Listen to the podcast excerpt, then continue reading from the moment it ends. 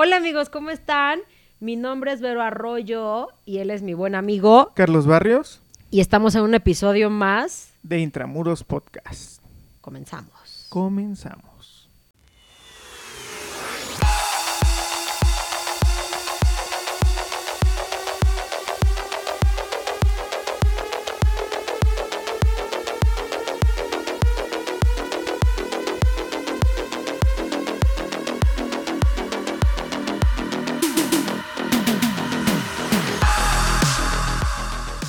Amigo, ¿cómo estás? Muy bien, Berito. ¿Y tú qué tal? ¿Cómo estás? Muy bien, muchas gracias. Muy, este, pues agradable, muy contenta, ¿no? Ya es sabadito. Ah, no, ¿verdad? La gente no, es martes. No, sí, sí, exacto. Ah, ya es martes.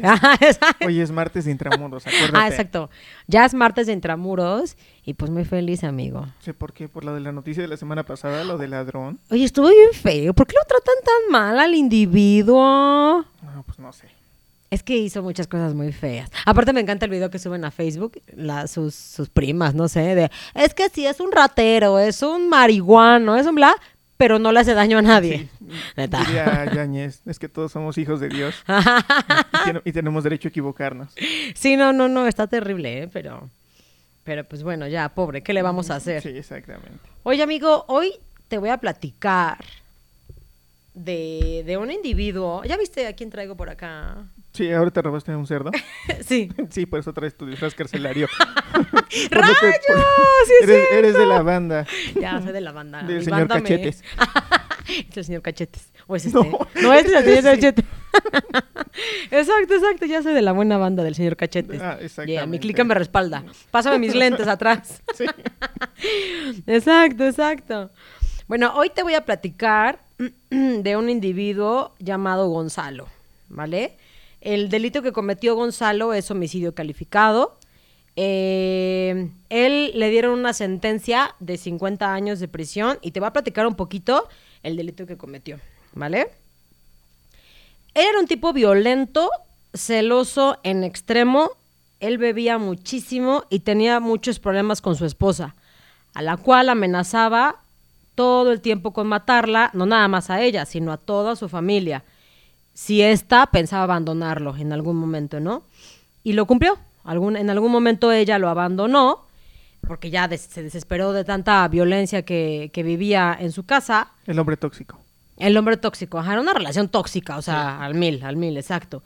Este, lo abandonó, se fue a casa de los papás de ella eh, y Gonzalo un día la fue a buscar, pues para, para que regresara, pues, ¿no? Y en ese momento vio a su esposa, Olga. Eh, ella estaba en el coche con su jefe. Esa historia es un poquito... O sea, no sabemos bien si era su jefe, si era otra pareja, pero pues no, vamos a dejarla... ¿Estaba con un hombre más? Estaba con un hombre. Ajá, exactamente. Fue... Eh, Gonzalo fue a casa de los papás de su, de su esposa Olga. Olga estaba en el vehículo con un individuo eh, pues Gonzalo completamente enojado, saca un arma de fuego, le dispara, como, no crees que un pum y ya, o sea, no, como un pum. Fueron como cuatro pums, ¿no? Entonces le, dispara como cuatro veces al individuo que estaba... Pum, pum, pum. Pum. Pum. Porque fueron, exacto, porque fueron cuatro.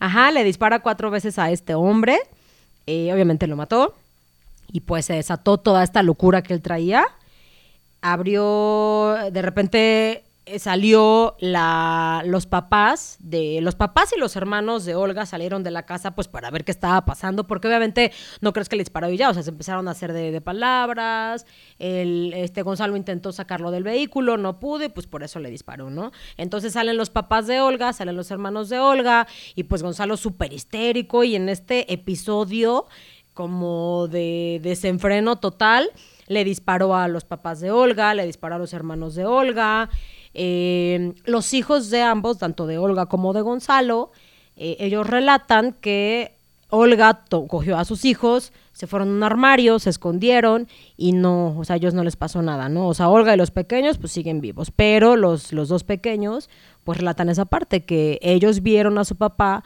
como él mataba a sus abuelitos, descripción propia de los pequeños. Tres días después, Gonzalo fue a, entregarse con una versión inverosímil por completo. Él dice que él está forcejeando con el amante, como él llama, al señor este que estaba ahí con su esposa. Y en eso unos tipos llegaron a balasearlos. Así de la nada. Ajá, así de, pues yo me estaba peleando y unos tipos llegaron, nos empezaron a balasear y porque unos tipos venían siguiéndolo en el automóvil, hasta describe qué tipo de automóvil es, dice que es un automóvil azul y bla. Este, y ya no recuerda nada más porque se espantó con los disparos que escuchó. Y ya. Entonces, pues las víctimas fueron el señor este que te digo, los dos papás de Olga, los dos hermanos de ella, o sea, fueron seis personas. Eh, y eh, todo esto, el juez lo concibe como homicidio calificado y le dan 50 años de prisión. El individuo compurga su sentencia a los 40, en el 2046. Él actualmente tiene 56 años. Cuando cometió el delito tenía 32 años y en el momento lleva 24 y medio años en prisión. Fíjate que él tiene antecedentes penales. Ya ha sido, había sido denunciado por su esposa por agresión física eh, y no había estado en la cárcel, pero ya tiene este antecedente penal que había sido denunciado por la esposa. Aquí lo interesante de este caso, o sea, es un, es un caso frío y pues práctico, ¿no? O sea, nada más llegó, pum, mató a seis personas y se fue. Aquí lo, o sea, fue un delito, eh, por decirlo de alguna manera, práctico, o sea, llegó, mató a cinco personas, eh, esa facilidad, si te das cuenta en México, de tener un arma de fuego, eh, pues cualquiera ya la puede tener y pues la ocupó y ya, ¿no? Y los mató. Pues sí, ¿no? Lo del, lo del mercado negro, en realidad. Ajá. Porque, pues, legalmente no, no podemos tener hasta ciertos calibres. Ajá, exacta, exactamente. Pero como tú bien dices, eh, cualquiera te la, te la vende, Ujú. Literal. Te voy, te voy a platicar un poquito de quién es Gonzalo, ¿no? Te comentaba que hoy en día tiene 56 años. ¿Tú sabes que una persona eh, forja los valores, la educación, todos estos temas emocionales durante los primeros años de su vida, ¿no? No los primeros 50 años de su vida. Los Eh, eh, primeros... eh, Era un chicuelo de 50. Ajá, exacto. A los, a los 32 que cometió el delito, todavía no los había tenido bien Mm, forjados. dice, Me puedo equivocar, apenas estoy empezando a vivir. Exactamente. Son súper dolorosos los Sí. primeros 30 años de la vida. Yo no sé, yo no he llegado a eso, pero... Ni yo, obviamente. Pero pues bueno, dicen que son súper difíciles los Ah, y- primeros 30 años. Y donde te empiezas a formar y toda esa Ajá. onda así. Exacto, exacto. Ay, qué cosas de la vida. Bueno, fíjate que Gonzalo, él es de Puebla, eh, eh, él estudió hasta sexto semestre de administración en la Universidad Autónoma de Puebla. Y es raro, ¿no? Porque él trabajaba, él era empleado de la gasolinera de esa misma universidad. También había trabajado antes para pagarse igual la universidad y para apoyar también con los gastos. En como que de- en, en empleos así muy, muy sencillos, ¿no? Este, X. Es interesante porque él se desarrolla en una familia, si no rica, pero, pero sí con un estatus social o socioeconómico medio, en donde pues mira, ¿no? O sea, él incluso ingresó a la universidad, o sea, como que tuvo varias, a su disposición varios factores positivos en su vida, ¿no?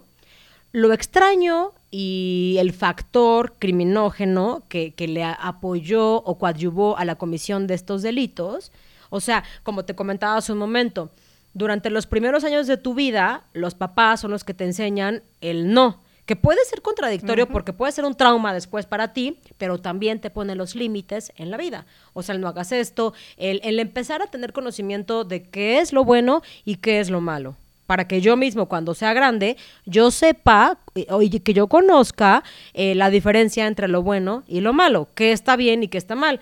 Tú puedes tener un arma de fuego en tu casa, pero la tienes solamente para protegerte, ¿no? Y no la tienes para ir a matar a tu esposa porque ya te cayó gorda, ¿no? Pues era lo que platicábamos en, en algunos capítulos anteriores, que a lo mejor muchas veces en la formación no nos enseñan en una toma de decisiones o, en un, o en un control de impulsos. Porque está bien que quieras o no hacer las cosas, ¿no? Que por ejemplo, ver o no robes. Y, y tú ah, en estos momentos espero, porque tienes muchas cosas extrañas, tomé la decisión. ya soy clan de ellos. sí, tomé la decisión de no hacerlo, ¿no? O, por ejemplo, aquí en esta situación, por lo que tú me comentas, el, la, la relación no funcionaba. Y no por ese hecho voy a ir y voy a matar a, a mi ex esposa, a su noviecillo a lo mejor, o, o, a la persona con la que estaba independientemente. Y aparte de eso, a, su familia, ¿no? Exacto. Pues te voy a platicar un poquito de su historia, para que, bueno, ya personal, con sus papás, para que veas más o menos cómo es que surge este tipo de comportamientos. Él, él su núcleo familiar primario, o sea, él y su familia, eh, fue, fue completamente disfuncional. Su madre se murió cuando era pequeño. Entonces, obviamente, el papá eh, se vuelve a casar, no en una ocasión, ¿no? Sino en varias, ¿no? O sea, me refiero varias a que primero tuvo una pequeña novia, luego tuvo otra, tal vez se juntó con una, luego se juntó con otra. Tú sabes, o sea, papás, hombre y mujer, fungen un papel importante como padre, pero quien educa usualmente y la mayoría de las veces es la madre, ¿estás de acuerdo? Pues yo, mira, independientemente de quien eduque, sino yo considero que se, que se crea un lazo más corto entre una madre y su hijo a comparación de un padre. O sea, puede haber padres muy amorosos, muy amorosos, o que sean los mejores educando, lo que tú quieras, pero yo creo que ese vínculo que hay entre madre e hijo va más allá. Ajá, exactamente. Va mm, es totalmente diferente, ¿no? Exacto. Porque aparte también tú sabes, bueno, este individuo, o sea, ya pasó, ya pasaron 20 años. Hace 20 años todavía se veía esa parte de que la mamá se queda en casa, la mamá es la que educa, la mamá es la que regaña, el papá pues nada más llega y habla tanto con el hijo, pero realmente quien está educando y tratando de poner los límites y las normas es la madre. Entonces, si en este caso la, la madre se muere cuando él es pequeño, por ahí de 4, 5, 6 años, eh, pues imagínate, y pues él tenía cuatro hermanos más, imagínate qué tan disfuncional pudo haber empezado a ser con un papá así. Y el papá era una persona alcohólica, eh, mujeriego, ya sabes, ¿no? Eh, muchos golpes diario. Entonces, o sea, para Gonzalo fue así de, ¿qué pasó, no? O sea, se muere, como tú lo estás diciendo, se muere la persona que yo tengo como apoyo completamente, se muere y aparte mi papá, o sea, todo el tiempo me pegaba, pero pues la mamá era la que constantemente le decía, a ver, cálmate, cálmate, cálmate. Era como el punto de equilibrio. Ajá, exactamente. En, la familia. Ajá. Y, y aquí te vas a otra cuestión, porque uno, vas a tener el trauma de que se va tu mamá, ¿no? Dejas de ver esa figura. Y ahora, en lugar de que el papá tome cartas en el asunto para que disminuya esa situación emocionalmente para sus hijos, sino que es al contrario. Exacto. Genera otras cuestiones como lo que tú lo decías, de una parejas inestables, alcoholismo, pues no. ¿Qué, esperábamos del buen Gonzalo? Aparte, fíjate que es interesante conocer este tema del alcoholismo el alcoholismo per se no se hereda. O sea, si mi papá es alcohólico, yo no heredo ser alcohólica. Heredo la predisposición, o sea, ese gustito, por llamarlo de alguna manera, al alcohol. Pero yo no necesariamente tengo que ser alcohólica. Pero imagínate, si este individuo nace de, de una persona que fue alcohólica, porque su padre era alcohólico desde joven, entonces, pues él tiene esta predisposición. Entonces, si él está constantemente con el abuso de sustancias, o sea, de alcohol, pues ya no, o sea, esa predisposición se detona completamente. Porque el papá de Gonzalo comenzó a tomar alcohol desde, desde joven. Entonces, pues trae esta predisposición súper grande, ¿no? Misma que Gonzalo mismo puede heredar incluso también a sus hijos. Entonces, eh, y lo que, regresando también a este punto, ¿no? De que no hay valores, no hay una formación. Obviamente Gonzalo eh, por un tiempo dejó de estudiar, aunque siguió estudiando después, pero ya él solo. A pesar de que él tiene un nivel económico estable, normal, pero obviamente con la muerte de la madre, pues el padre durante un buen tiempo deja de, de, proveer de manera adecuada o como lo venía haciendo. Es que se genera un desequilibrio familiar. Exacto familiar y en todos los sentidos, ¿no? O sea, los lazos empiezan a romper completamente. Ya sabes que se muere, él era el más pequeño, entonces eh, tú te imaginas que si se muere alguien, pues el, el, mayor funge tal vez como pues el apoyo al hijo. Pues no, no siempre pasan esas cosas. O sea, aquí se murió este, eh, la mamá y los hermanos lejos de apoyarle, al contrario, ¿no? Eran golpes y golpes, también consumo de alcohol, consumo de sustancias como marihuana. Entonces, te imaginarás que él a partir de los cinco años empezó a ver una vida completamente disfuncional, en donde los golpes, las adicciones, los abusos físicos, psicológicos, no sexuales, pero sí físicos, constantes, psicológicos, eran pues el pan de cada día, ¿no? O sea, él lo vio y si te educan de esta manera, pues va a ser algo que lo vas a traer contigo porque no te educaron de otra manera.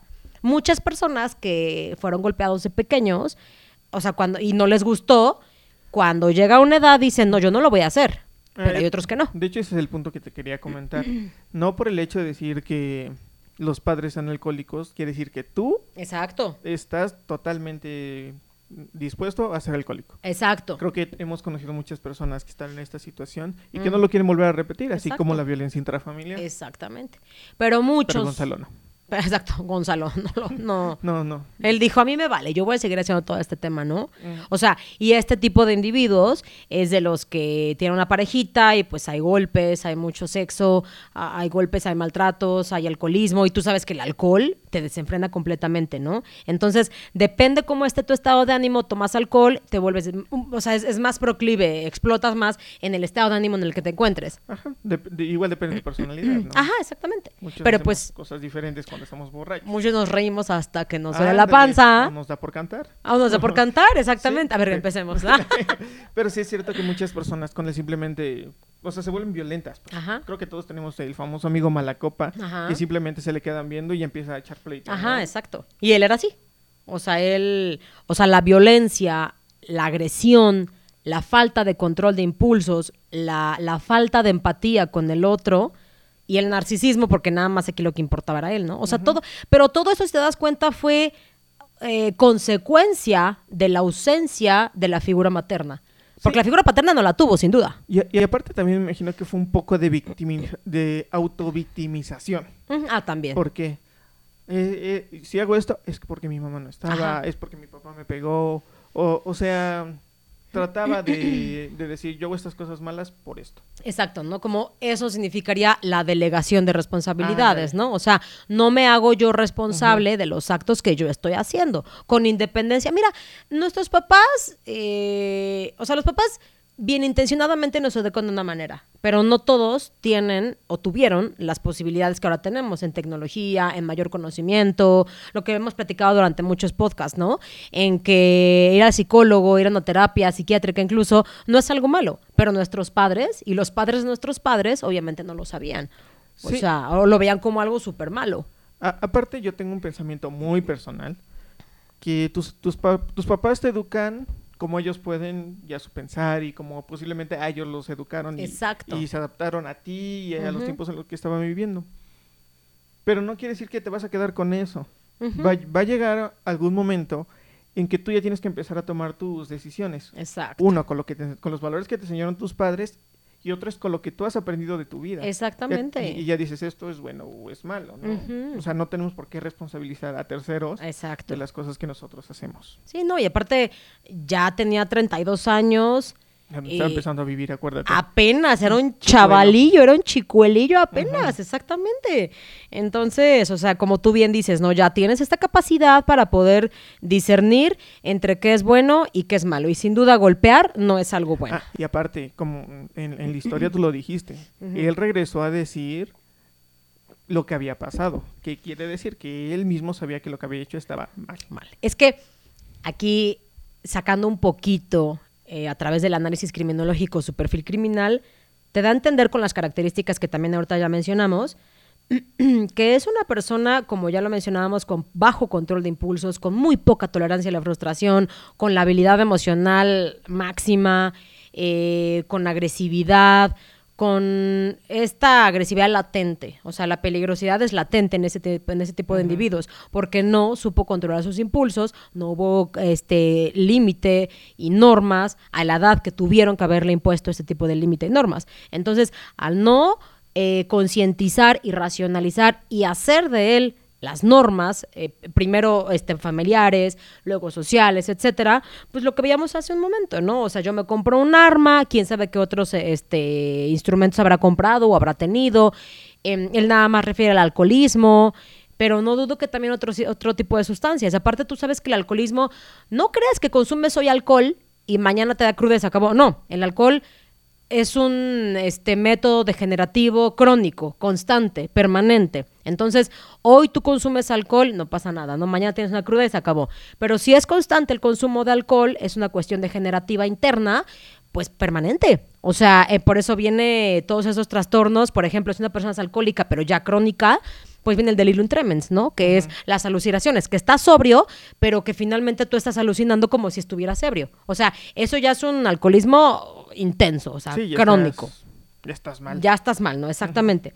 Entonces, él lo que empieza a ver y lo que ahorita estás comentando, él en el momento se deja llevar por este por estas emociones que él tiene y yo lo que percibo también en él es que cuando él todo este odio que tiene, toda esta acumulación de odio, de ira, de rencor, de, manipulación, de temor, de todas estas eh, este, sensaciones y emociones negativas, y esta falta, control, falta de control de impulsos y la agresividad latente que él tiene se juntan en un choque de emociones, porque el hecho de pensar de que la esposa lo fuera a dejar es ver a la madre que lo está dejando a él. O sea, otra vez. Otra vez, exactamente. Entonces, él por eso es importante las terapias o el hablar con los hijos cuando alguien se muere, es importante hablar porque un niño se culpa. Entonces, no hablas con él, ves a tu padre que es alcohólico y ves tantas cosas negativas, su, esposa lo intenta abandonar, entonces, como decíamos, otra vez lo están abandonando, o sea, otra vez lo están dejando, otra vez él se siente culpable y tú sabes que la culpabilidad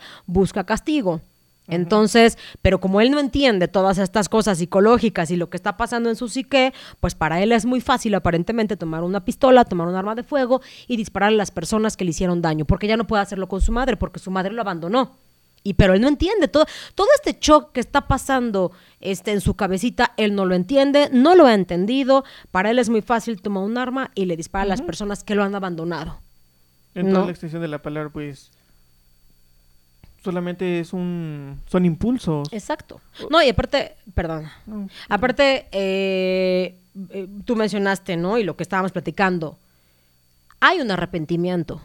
Hay un sentimiento, pero ese arrepentimiento es como la culpa de lo que vivió con su madre. O sea, todo esto es y, te das cuenta, si no superas tus traumas de pequeño, mira las consecuencias que trae. Digo, no necesariamente digo que te pasa algo, todo el mundo va a matar a alguien, no. Sí, termina siendo podcast de ¡Ay! Vámonos, amigos. eso es lo que termina pasando. Eso es lo que termina pasando. Pero está padre, porque al menos estamos haciendo podcast y no estamos matando a alguien. ¿Otra vez? o robando animales. ¿Otra, vez? vez? exacto, exacto. Ándale. Pero entonces, él durante estos tres días sí hay una culpa, pero no por haber matado, o sea, es una culpa que él no entiende, porque él dice es que yo la amo, porque él no, él no tiene el concepto ni la categoría del amor como pudiera ser, ¿no? Socialmente. Pero entonces él tiene un arrepentimiento, tiene una culpa y por eso va. ¿Me explico? O sea, también la culpa que tiene para con su madre, porque se sigue culpando de que se murió su madre y que por ello todos los demás lo violentaron. Es que sabes que también yo encuentro aquí un issue con el abandono. Literal. Con la... Cuando sientes que te hace falta las personas, pero un sentimiento no bonito, pues. Sino que ya de manera a lo mejor hasta posesiva. Porque tienes miedo de que, se te abandonen, o, que, me abandonen otra vez, algo por el estilo. ¿No? Y, y entonces yo creo que hay esto detonante para cometer este tipo de actos. Porque creo que no, no vamos a aislarnos. Creo que es, eh, es algo que a lo mejor a, mayor o menor escala pasa muy seguido. ¿No? Que por, por cuestiones amorosas, así va a sonar esta novela. Ándale. por cuestiones amorosas uno es capaz de hacer muchas cosas. Por eso hay muchos delitos pasionales, ¿no? Y hasta delito de odio, porque finalmente es la, la pasión que traes adentro. O sea, odio o amor finalmente es un sentimiento que te motiva a hacer algo. Sí, exactamente. Y, y hablamos de celos, hablamos de que a lo mejor violencia familiar, y, y, no solamente con hijos, sino que también posiblemente con papás y cónyuge. exacto. pues ya lo estamos viendo acá, ¿no? Ajá. O sea, ¿cuántas personas mató? Bueno, los demás estaban agregados, porque en realidad... no, pues sí, o sea, ciertamente. No creo que él quisiera quisiera matar a los papás de, Olga. O sea, es que se, se pasaron, o sea, estuvieron en un momento inadecuado. Ándale, escucharon disparos, salió y, Exacto. y él ya estaba en ese, en ese falto de emoción.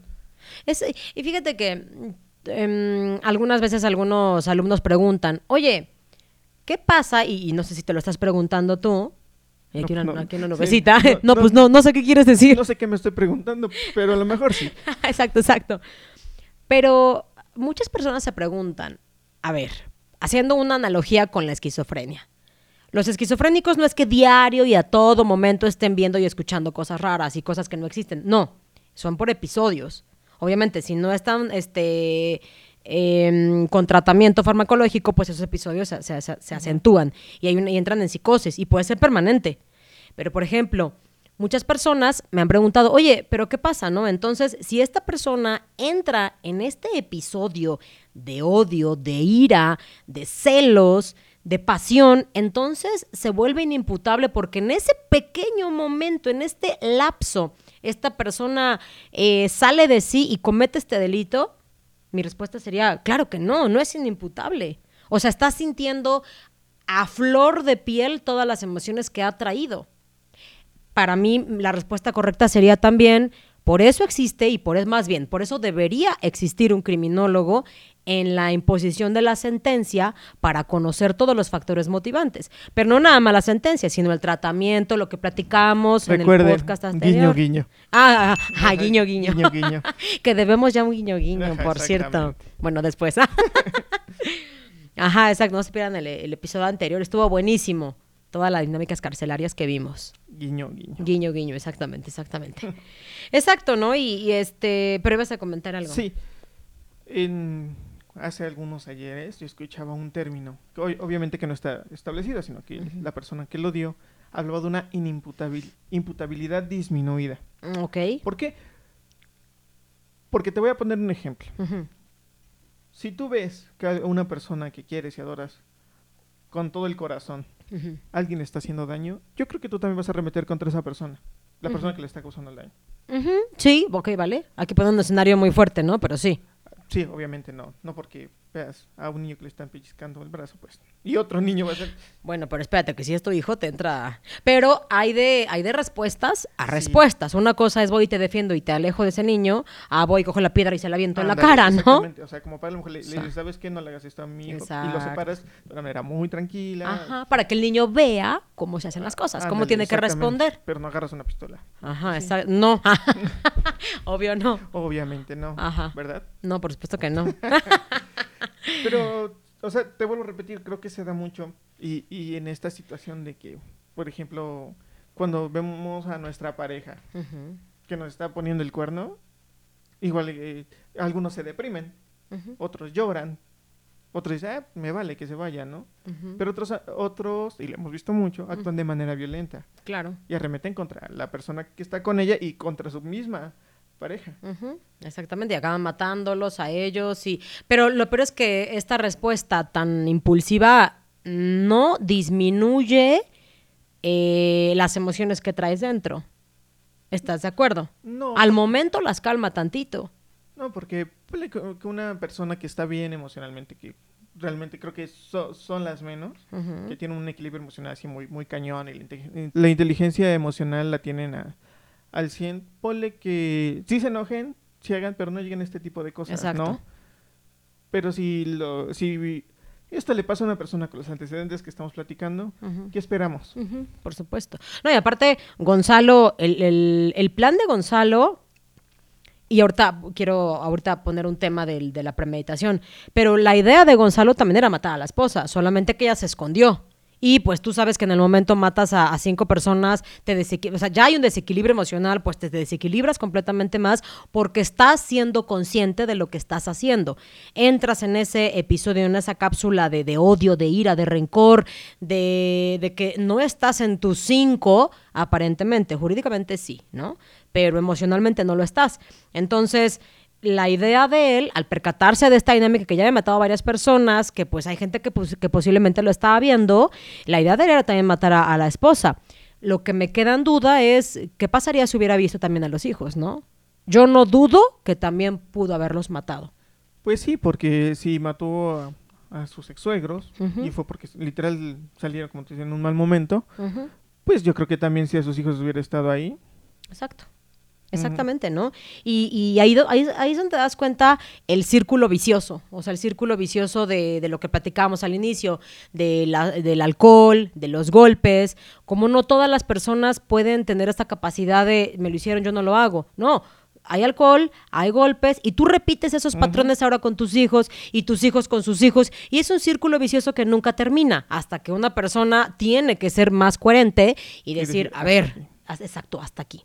Hablando ahorita de la, de la premeditación, eh, este es un caso muy, muy complejo en torno a, la premeditación, ¿no? ¿A, qué tanto pensó este individuo el, a ver, voy a planear el homicidio? Yo creo que no hubo una premeditación. Una premeditación involucraría tiempo. Por ejemplo, el delito de secuestro, por supuesto que hay premeditación, ¿no? O sea, porque lo piensas no un día antes, no un mes antes, lo piensas incluso años antes, en que vas buscando a tu víctima, vas consiguiendo tu casa de seguridad, bla, bla, bla, ¿no? No vamos a poner aquí todos los elementos para secuestrar a alguien, ¿no? Exactamente. Exacto. Porque te van a cachar. No, no, no, rayos, escóndanse.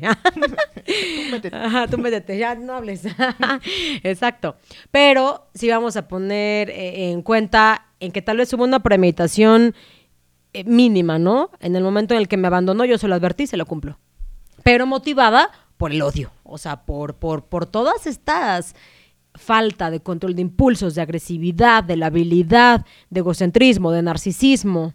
Fíjate que yo difiero un poquito ahí, Ok. porque es muy fácil... Déjame sacar mi arma para ver si sigues están ah, difiriendo conmigo, a ver.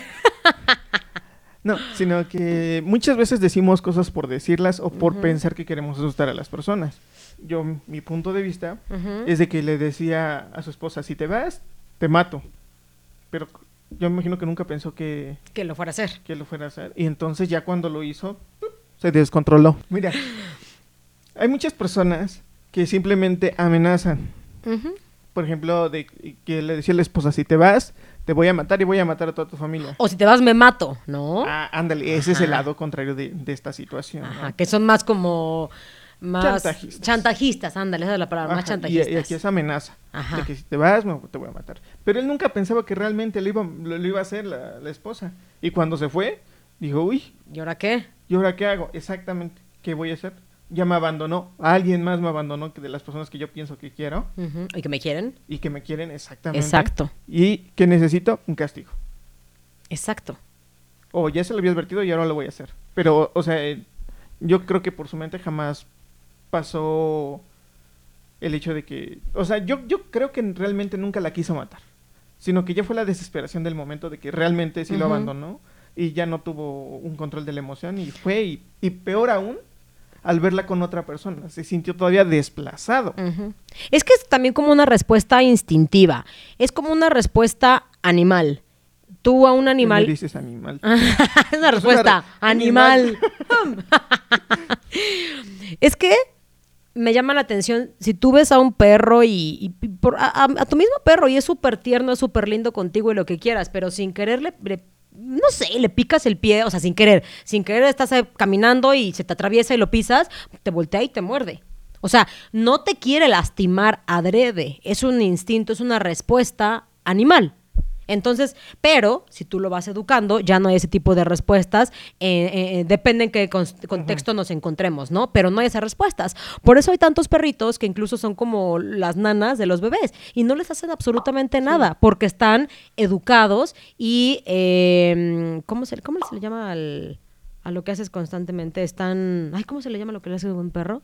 Entrena- entrenados. Están entrenados también los perros, pero a los humanos también nos entrenan con el di gracias, di por favor, di esto. Es un entrenamiento diario y constante que tienes que hacer. Entonces, si este individuo no lo tuvo, es una respuesta instintiva. O sea, derivada del poco control de impulsos, de la labilidad que tiene, de la agresividad latente que también tiene, ¿no?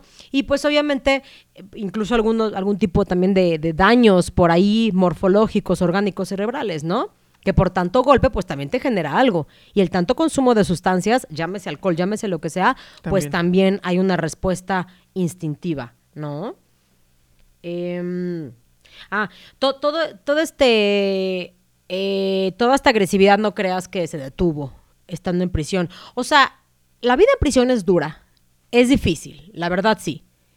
Pero no todas las personas que están en la cárcel son, se encuentran o se involucran en, conductas eh, en, conductas negativas en la cárcel. O sea, no todos, no todos tienen correctivos disciplinarios, como se le llama la imposición de, sanciones adentro de la cárcel.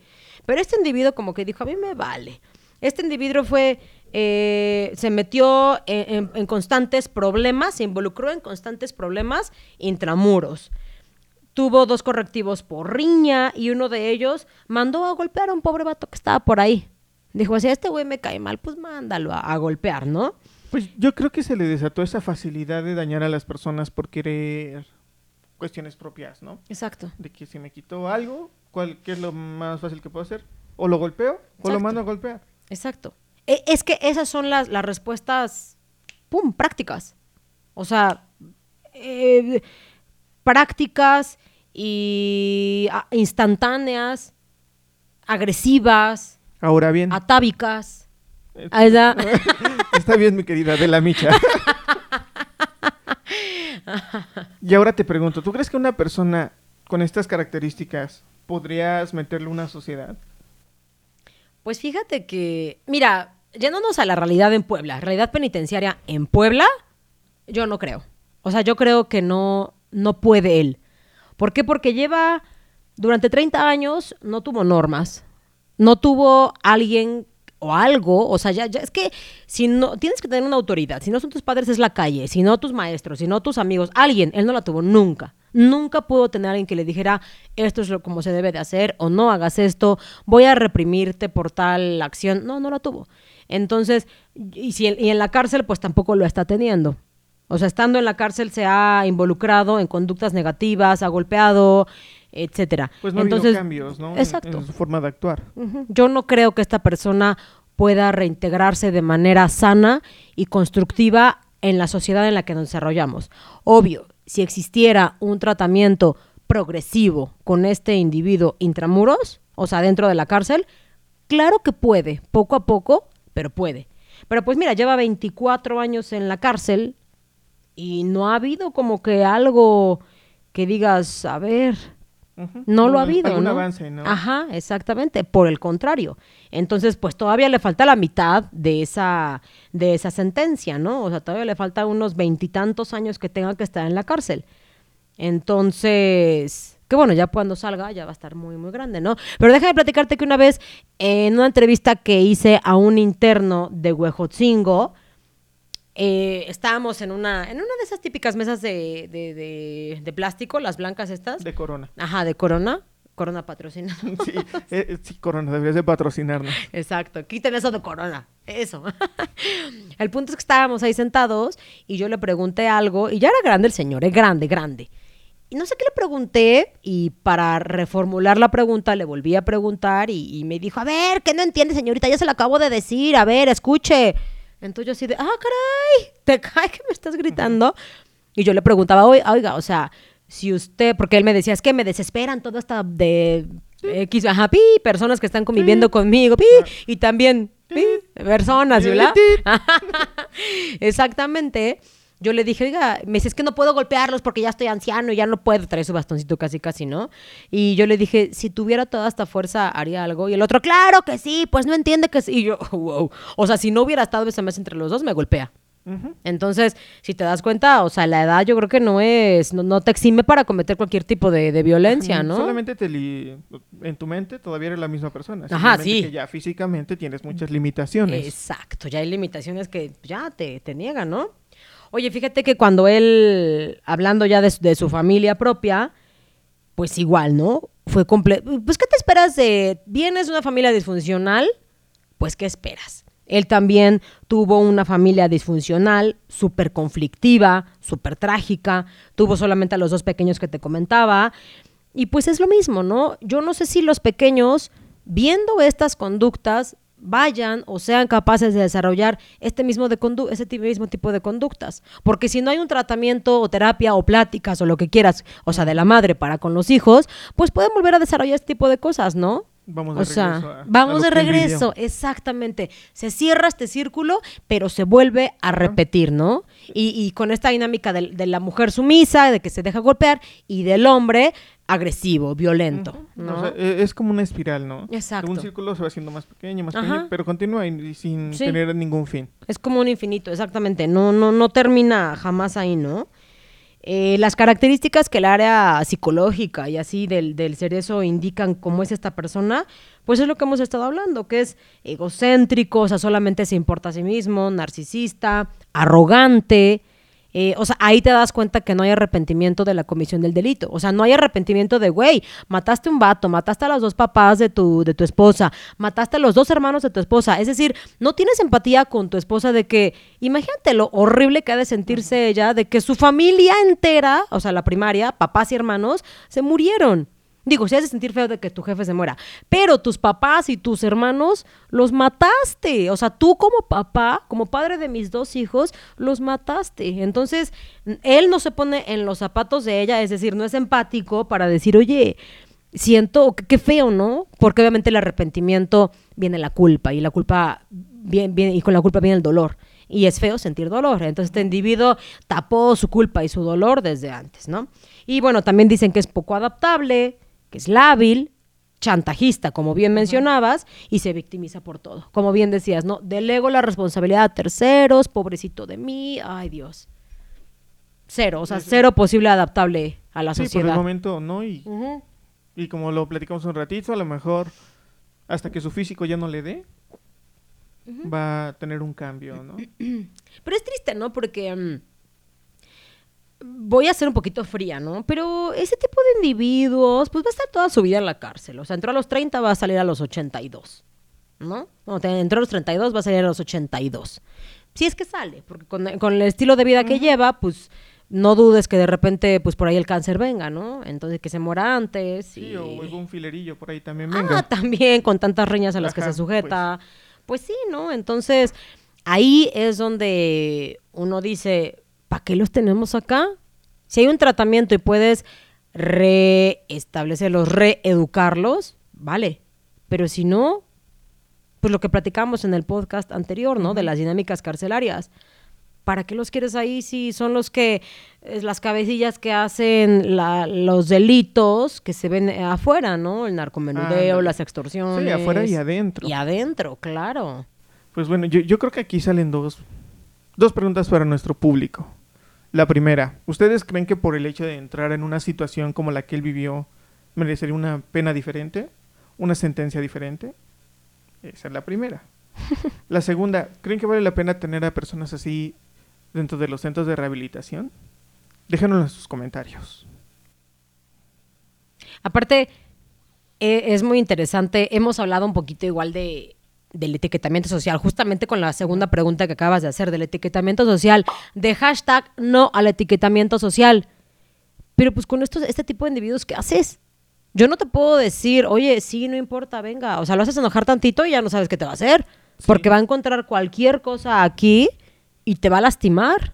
O sea, por ejemplo, si lo pones a trabajar en grupo, tu empresario. Ah, Lo- claro. Ajá, o sea, vamos a hablar del sector obrero, ¿no? Por ejemplo, en la construcción, Mm. que, por ejemplo, en la construcción, que por lo regular trabajas con más personas, con un, a- algo pequeñito que le hagan, va a agarrar una pala y le va, va a golpear al otro. Golpear hasta matarlo incluso, ¿no? O sea, porque son delitos que igual pasionales. O sea, porque la pasión no solamente está en tu pareja emocional, o sea, la pasión está en las emociones, en la intensidad con la que sientes. Y él no le, no le enseñaron a limitar esos sentimientos. Entonces, pues, se, se explotan al 100, ¿no? Exactamente. No, pues es una situación terrible, amigo. Esta fue la historia de, de Gonzalo, muy trágica. Y bueno, así como estas y mucho más feas, que las iremos platicando poco a poco, pero pues eh, triste y, y- y fea y socialmente deleznable. eh, y pues ahora, ¿qué, qué, qué puede ser también de, de la esposa, no? O sea, ¿con qué, ¿con qué se habrá quedado? Y de los hijos principalmente, porque ella ya se forjó hasta cierto punto su- sus valores y la forma en que ella se desarrolla y su comportamiento y su conducta. Pero pues ahora vamos a ver qué pasa con los hijos, ¿no? A ver si no después de unos 15 años, pues ya están con los papás, con el Ah, papá. Con el papá, Ajá. también ahí dentro, Dale. dentro de la cárcel. Pues bueno, amigos. Triste, triste. Sí, fue muy triste. Es correcto. Bastante triste. Ah. aparte, aparte de triste, muy real. Muy real y posiblemente lo tengamos más cerca de lo que pensamos, este tipo de personas. Claro, a lo no mejor sabemos. no, no, a este, este punto de, de matar a alguien, pero pues cuántas personas se los hacemos conocido, cuántas personas que se enojan de manera ya mal, ¿no? O sea, ya saben que te enojes. No, no, ni- Sí.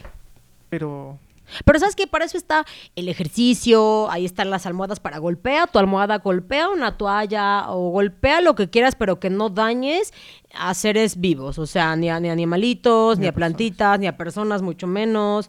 Este, sí, claro, ¿cuán- ¿cuántas veces no hemos escuchado hasta incluso de amistades propias, ¿no? O sea, de tus propias amistades que llegan y te dicen, güey, es que me golpeó. Y tú dices, bueno, ya te golpeó, déjalo. No, ahí siguen. O sea, y los golpean hasta dejarlos en el hospital y ahí siguen las chicas o los chicos, porque también se vale, ¿no? Y también lo hemos visto. Y el típico de, sí, lo que, lo que mencionabas, ¿no? De es que si me dejas me mato. Güey, pues mátate. O sea, pero estando adentro de ese círculo vicioso No es difícil, no lo ves y dices que si, si lo dejo me mato. Y si se mata el individuo, pues imagínate cómo quedas tú con esa culpa y con esa responsabilidad, que no Ay, debería, Ajá, exactamente, no, debería de ser así, pero... pero lo vemos desde afuera, ¿no? pero hashtag México. Ah, no, no. Esta vez no fue Hashtag relaciones tóxicas. Sí. Sí, sí, sí, exacto. Amigos, si se ven involucrados en eso, salgan, salgan, no es tu culpa. O sea, Y hay hagan gente que está... muchas veces a las personas que lo ven de fuera. Exacto, porque son las más objetivas, finalmente. Tú estás adentro y no sabes verlo. Es importante recibir los consejos. Hashtag sigue el consejo de tu mejor amiga, amigo. Pues bueno, Verito, un gusto platicar contigo otra vez. Igualmente. Con esta historia de, del señor Gonzalo.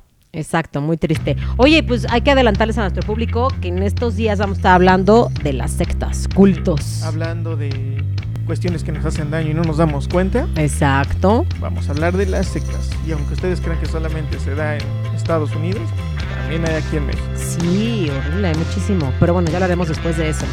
Pues fue un gusto platicar contigo y pues nos vemos la próxima semana. Hasta Adiós amigos, hasta el otro martes. No se olviden por favor de suscribirse, de darle clic a la campanita para que les lleguen las notificaciones de nuevos videos y de compartir, por favor. Y déjenos sus comentarios aquí abajo. Los esperamos, sus comentarios. Y a ustedes. Adiós.